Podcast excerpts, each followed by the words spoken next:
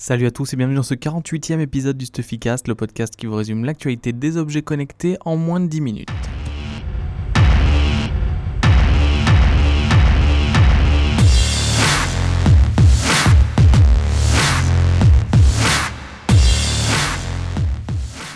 L'actu cette semaine a été marquée par le premier accident mortel impliquant une Tesla, donc ça s'est passé aux États-Unis en Floride sur une, euh, voie rapide.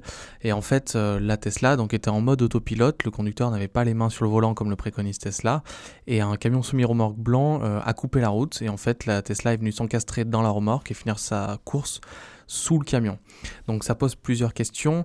Donc la première question c'est pourquoi euh, cet accident s'est passé? Donc il y a les enquêtes qui sont en cours, mais Tesla a déclaré en fait qu'il y a eu deux facteurs euh, qui, ont, qui ont entraîné cet accident. Le premier c'était le fait que le camion soit blanc et que ce soit un semi-remorque, et le deuxième c'était la luminosité très élevée. Et en fait en combinant ces deux facteurs, la Tesla n'a tout simplement pas pu euh, détecter euh, le camion euh, qui coupait la route de, la voiture. La deuxième question, c'est euh, les pilotes automatiques. Donc Tesla, c'est un style de pilote automatique, c'est pas au niveau pour l'instant de, des développements de Google, etc. mais Tesla l'a mis en place en bêta en précisant bien, en prévenant bien tous les conducteurs de garder les mains sur le volant et que c'était plus un, aide, un assistant à la, à la conduite qu'une vraie conduite automatique. Et en plus de cela, c'est que sur les voies rapides. Donc il faut être très vigilant si vous possédez une Tesla, de bien garder la main sur le volant tant que la feature et pas en mode euh, terminé. La troisième question, et c'est la question principale pour les véhicules autonomes, c'est celle de la régulation. Euh, pour l'instant, les choses sont en train de se mettre en place, euh, mais il va falloir encore euh, pousser les tests et surtout trouver comment légiférer là-dessus, savoir qui est responsable en cas d'accident. Il y a une recherche en ce moment qui est faite par le MIT aussi sur l'intelligence artificielle en tant qu'elle-même. si elle a deux choix qui entraînent la mort, quel choix elle va faire alors que l'humain sera plus sur du réflexe. Et c'est vraiment des, des, pistes super intéressantes à creuser. malheureusement, cet accident les fait euh, mais euh, ça devrait bouger dans les prochaines semaines. Une énorme nouvelle aussi dans le monde de la réalité augmentée. Alors moi je voyais pas le truc venir aussi gros parce que j'y ai jamais joué comme je suis un peu un vieux hein, sur euh, dans la vie.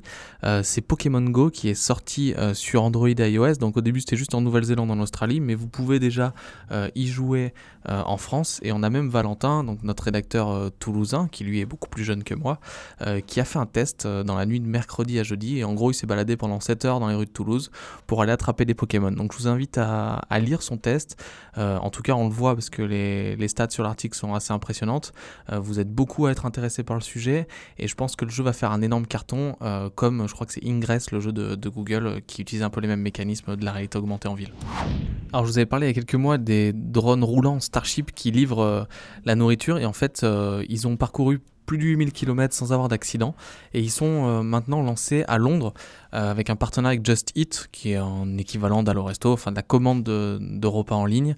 Euh, et en fait, il y a six robots qui vont être mis dans la ville pour livrer les commandes aux, aux utilisateurs. Donc, je le rappelle, si vous ne vous rappelez pas de l'épisode, ils peuvent aller jusqu'à 6 km/h. Là, ils vont être lancés dans des rayons de 3 à 5 km, donc ils utilisent un GPS pour pouvoir euh, naviguer. Et en fait, quand l'utilisateur euh, reçoit sa commande, il est notifié sur son smartphone et c'est le téléphone qui permet d'ouvrir le capot dans lequel il y aura la commande euh, qu'il a faite sur Just Eat. Donc vous inquiétez pas si vous êtes à Londres et que vous voulez passer un petit robot roulant avec ces six petits trous, c'est juste peut-être des sushis qui sont livrés à quelqu'un dans la rue.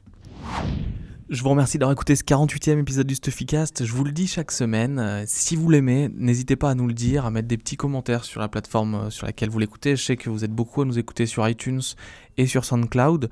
Euh, moi, je vous donne rendez-vous la semaine prochaine pour toujours plus d'actualités sur les objets connectés. Et aussi, tout cet été, je vais essayer de garder le rythme pour proposer toujours un Stuffycast chaque semaine et que vous ayez votre petite dose d'actualité et d'objets connectés. À la semaine prochaine.